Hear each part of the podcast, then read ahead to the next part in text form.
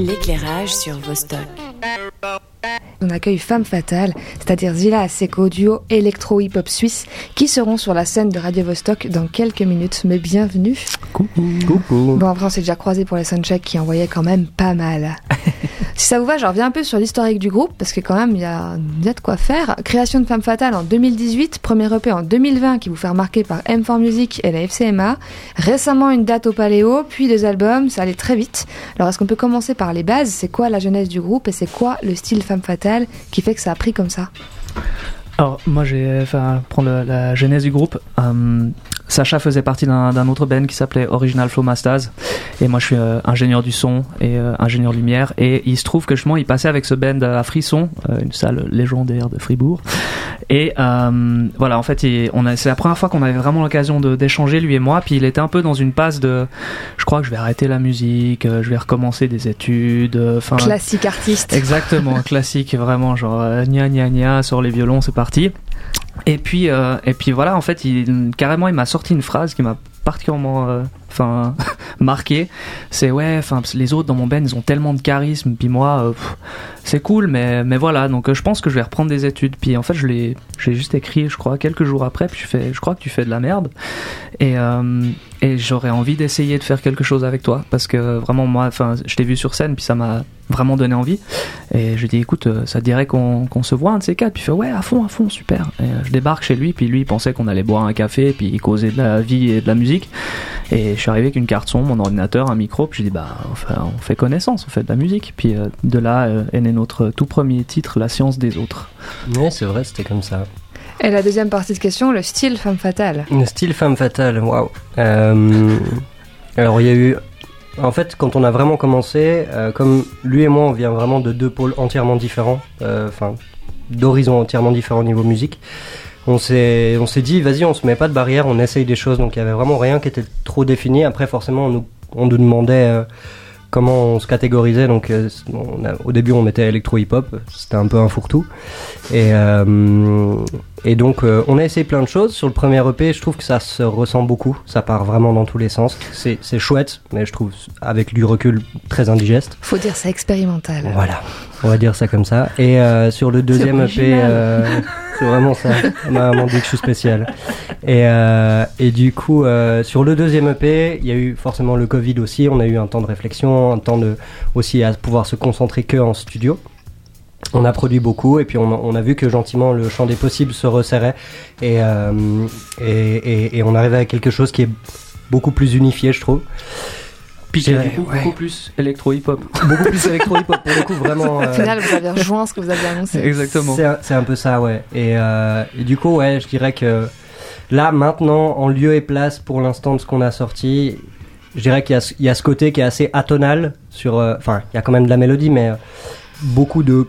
un peu des, des basses, quelque chose qui pulse. On, on pense aussi beaucoup la musique euh, euh, par rapport au live. Forcément, on aime vraiment faire bouger les gens. Et euh, il y a un peu ce côté-là. Et après, bon, on verra pour la suite. quoi. Et c'est très défini entre vous, du coup, euh, toi Zéla, tu fais de la prod, toi t'écris les textes, ou c'est quand même euh, une création commune? Alors de base, c'était c'était très défini et on se mêlait euh, beaucoup euh, de ce que faisait l'autre. Et puis euh, et puis maintenant, en fait, euh, je sens qu'on est arrivé à un point où on a réussi à à trouver une manière de communiquer entre nous parce que au départ en fait je crois que c'est ce qui faisait la magie de ce projet c'est que c'était un combat perpétuel entre lui et moi pour euh, pour se faire une place pour être à l'aise en fait dans la musique parce que ouais moi j'ai fait beaucoup de choses différentes j'ai fait euh, j'ai fait j'ai fait du stoner j'ai fait du post rock j'ai fait de l'électro j'ai fait du hip hop du R&B enfin de la pop euh, de la variété française et puis euh, puis lui il vient vraiment Moi, j'ai Du- fait que du rap français.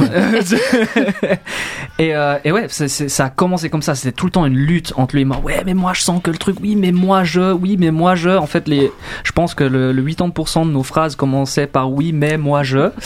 Et puis, euh, et puis on arrivait un peu à un point où lui, il a, il a aussi beaucoup repris tout ce qui est de l'aspect de la DA, donc euh, enfin aussi le visuel, enfin le l'histoire autour du projet, enfin d'avoir une espèce d'univers fictif. Ouais, je vois le pull là, Et, que euh, tu portes. Et à partir de là, j'ai l'impression qu'on on a réussi à se faire confiance mutuellement. Et, euh, et puis, euh, il y a toujours un input de l'autre. C'est-à-dire qu'il va toujours avoir un moment, moi je suis en train de travailler sur une prod, en train de faire mon autiste devant mon ordinateur. Mais il va être là Eh, euh, qu'est-ce que tu penserais de ça? Et puis euh, je sens que le, le, le dialogue est vachement plus ouvert et, euh, Mhm. et maintenant je sens qu'on quand on travaille en studio c'est vraiment euh, nos visions à nous deux qui sont en train de, de se rejoindre plus que nos visions qui sont en train de se confronter sur un morceau Vous arrivez à l'album de la maturité. quoi. ouais je dirais J'aurais plus- adoré que vous finissiez Non, non, non, comme là, ça. je dirais- Ah, je incroyable que ce soit les interviewés qui disent ça. ouais, là c'est plus c'est plus un couple qui a appris à se- s'apprivoiser Euh, vos albums, ils donnent une grosse importance au texte. Il y a beaucoup de textes, c'est très riche dans les paroles. Les textes de Femme Fatale, ils parlent de quoi? Euh, du coup, c'est moi qui m'occupe de toute l'écriture. Euh, ça, j'ai pas mal de choses différentes. En fait, plus j'avance, plus euh, tout d'un coup, je regarde un petit peu des, textes que j'ai écrits euh, un peu avant et je commence à me rendre compte qu'il y a des, j'ai plusieurs, euh, deux trois sujets qui tournent un peu en boucle tout le temps. Il y a les relations, plutôt les relations amoureuses. Quand c'est les relations humaines, moi j'ai un côté hyper vengeur. En fait, je me rends compte que je suis hyper rancunier. Du coup, il y a un peu ce côté-là aussi. Un côté très. Euh, aussi, j'aime beaucoup l'exercice de l'ego trip parce que c'est un peu le moment où tu peux te. Tu vas, tu t'en tu t'en fous et ton but c'est de, de- Un peu de faire une joute verbale fictive, euh, un peu à la Cyrano, mais il y a personne en face et, et, et c'est cool parce que tu vas gagner de toute façon. Du coup, Monologue face au public. c'est un peu ça. c'est moi qui ai euh, gagné Ouais, il y a, il y a- il y a des sons, c'est mon défouloir, il y a des sons où je veux parler aux gens. Et hum, ça, ça, c'est très variable en fonction aussi des passes. Et, et voilà quoi. Et euh, bah, vous avez des projets perso aussi. Toi, Zila, tu prod pour euh, beaucoup d'artistes. On parlait là juste avant l'interview. Euh, Seco, t'as sorti cette année un album euh, solo Hotel Amario, Mhm. plus marqué rap. Euh, Femme Fatale, c'est la synthèse de vos univers ou c'est vraiment un projet ovni à part de ce que vous faites en solo? En, en vrai, alors, Jay, lui, de base, il produit beaucoup de monde depuis quand même pas mal d'années. Euh, et même si c'était pas forcément le producteur attitré euh, avant, il produit, il produit depuis, euh, depuis quoi T'es t'es de 11, 12 ans. Et, euh, et m- moi, j'ai eu besoin pendant le Covid de faire mon premier projet solo. Je pense qu'avant, j'avais jamais osé prendre la responsabilité de, tout un projet. C'est-à-dire que je vais de toute façon devoir bosser avec des gens, mais euh, j'avais, j'a- j'avais- je me sentais pas à niveau carrure euh, d'assumer, euh, d'assumer l'architecture entière d'un projet, tu vois. Et, euh, et pendant le Covid, je me suis dit que c'était le, je, je, sais pas, je crois, j'ai juste sauté le pas en fait. Je pense que ouais, il y a eu ce lockdown et je me suis dit bon, maintenant soit je m'y fous, soit j'arrête quoi. Et j'ai commencé à, bosser là-dessus, mais j'ai continué à bosser avec Jay. La grosse différence, c'est que vraiment Femme Fatale, c'est un consortium entre lui et moi. Et euh, mon projet solo, ben, je le paye pour qu'il fasse ce, qui, ce que je veux. Euh, et du coup, Femme Fatale, c'est un ovni, mais en même temps, comme on travaille aussi à essayer d'avoir une forme de DA, on a quand même des contraintes de toute manière. Puis comme c'est beaucoup moi qui m'occupe de la c- ces derniers temps, il y a pas mal de choses où je me suis dit, tiens, peut-être sur ce projet, et toujours on en discute ensemble, hein, il y a pas de, c'est pas moi qui suis décisionnaire, loin de là, mais peut-être aussi comme euh, Jay produit pour beaucoup d'autres personnes, et moi j'ai que ces deux projets-là, je suis vraiment focus sur le, quand j'imagine l'univers de Femme Fatale, là je suis en train de créer pour la suite le, Mhm. le côté de DA, et du coup la musique est influencée aussi par ça, mais pas dans le- pas dans l'idée de dire à, à Jay, voilà, tu vas faire ça, ça, ça, ça. Toujours, euh, on en discute, on se dit est-ce que c'est malin ou pas, et, et voilà. Et c'est un peu comme ça que ça se passe, je dirais. Et je l'ai dit en intro, vous avez fait un paléo. Je peux pas résister à vous demander, c'était comment hein, la scène du paléo C'était nul. Ça aussi, j'aurais adoré. Euh, non, c'était euh, c'était un moment particulier dans le sens où, bah voilà, comme on vient de l'expliquer, on a commencé en faisant surtout du n'importe quoi et en essayant ensuite de, de, de, de prendre le n'importe quoi puis de faire une jolie pâte à modeler avec pour euh, que ça ressemble à un truc. Et, euh, et puis voilà, ça a été long. Enfin, les gens nous découvrent sur les plateformes, ils sont, ah, mais il, faut qu'ils prennent des médicaments, les pauvres garçons.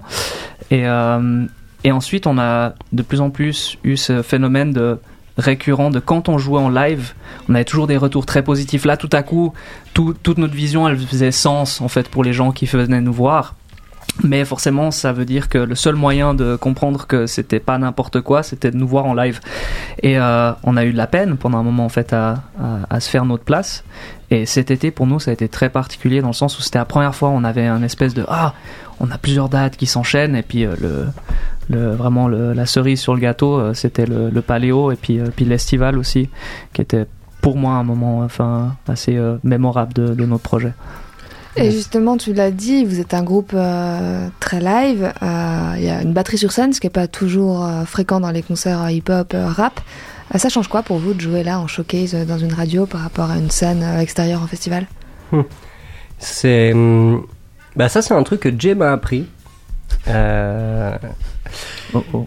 Non, mais c'est- c'est- en fait, c'est un très bon, c'est un très bon point. C'est-à-dire que hum, du moment que qu'on te programme pour un concert, que tu joues devant 20 ou devant 2000 personnes, t'as été programmé pour faire un concert. Mhm. Donc, c'est si je dois dire ce que ça fait, je pense que c'est juste le- l'exercice le plus difficile que tu puisses avoir. Mhm. C'est tout. En dehors de ça, si toi tu pars du principe que tu veux passer un bon moment et que tu essaies de, de te marrer un peu avec les gens, ça peut être incroyable. Mais qu- qu'il y ait 20 ou 2000 personnes, au final, c'est Ouais. pas la question. Mais je pense que quand tu as juste 20 à 10 personnes devant toi, tu vois toutes les têtes, tu vois tous Ouais. les yeux. Un silence, c'est deux heures. Tu vois ce que je veux dire Ouais. C'est le seul point, et mais tu, en et dehors tu de sens ça- vraiment l'individu. Ouais, c'est ça. Enfin, c'est- Si jamais là, je les meuble à l'antenne, les silences. Je vous back up euh, là-dessus. vous êtes tranquille. Ça fait Mais euh, ouais, du coup, t'as vraiment ce, ce, ce rapport de, individuel avec les personnes qui sont dans la salle. Quand euh, dès que tu passes une certaine taille, c'est ça devient une masse euh, informe de de- de- d'humains.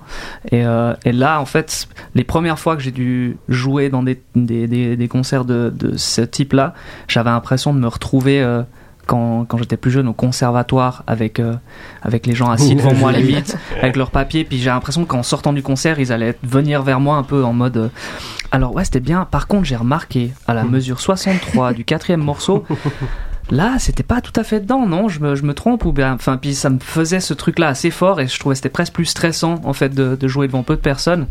Mais euh, en dehors de ça pour moi il y a toujours eu un phénomène de puis ça s'est confirmé en écoutant un podcast d'un australien qui parle de justement euh, développer son projet musical. Euh, il a cette approche de, de dire en fait s'il y a une personne dans la salle en fait, c'est pas la faute de cette personne s'il y en a pas plus. En fait, c'est la seule personne qui a Qui est venu, Qui est en fait. qui a pris, euh, enfin, puis éventuellement, mais qui a qui aura potentiellement payé une entrée pour venir te voir. Et si tu commences à te comporter en mode ouais, il y a pas assez de monde et puis et puis pas donner le full show en fait, c'est pas juste pour cette personne qui est dans la salle. Donc du coup, moi vraiment qui est ouais qui est 5000 ou une personne, c'est le même show. Il y a pas de différence. Bon, alors je vous préviens ici, personne n'a pa- n'a payé, mais tout le monde est bienveillant. Et puis bah, on va voir ce que ça donne, Femme Fatale euh, en showcase. Je vais vous laisser rejoindre la scène, parce qu'on a pas mal teasé le truc, donc on va entendre ce que ça donne. Et euh, à tout de suite à tout de suite. À toutes.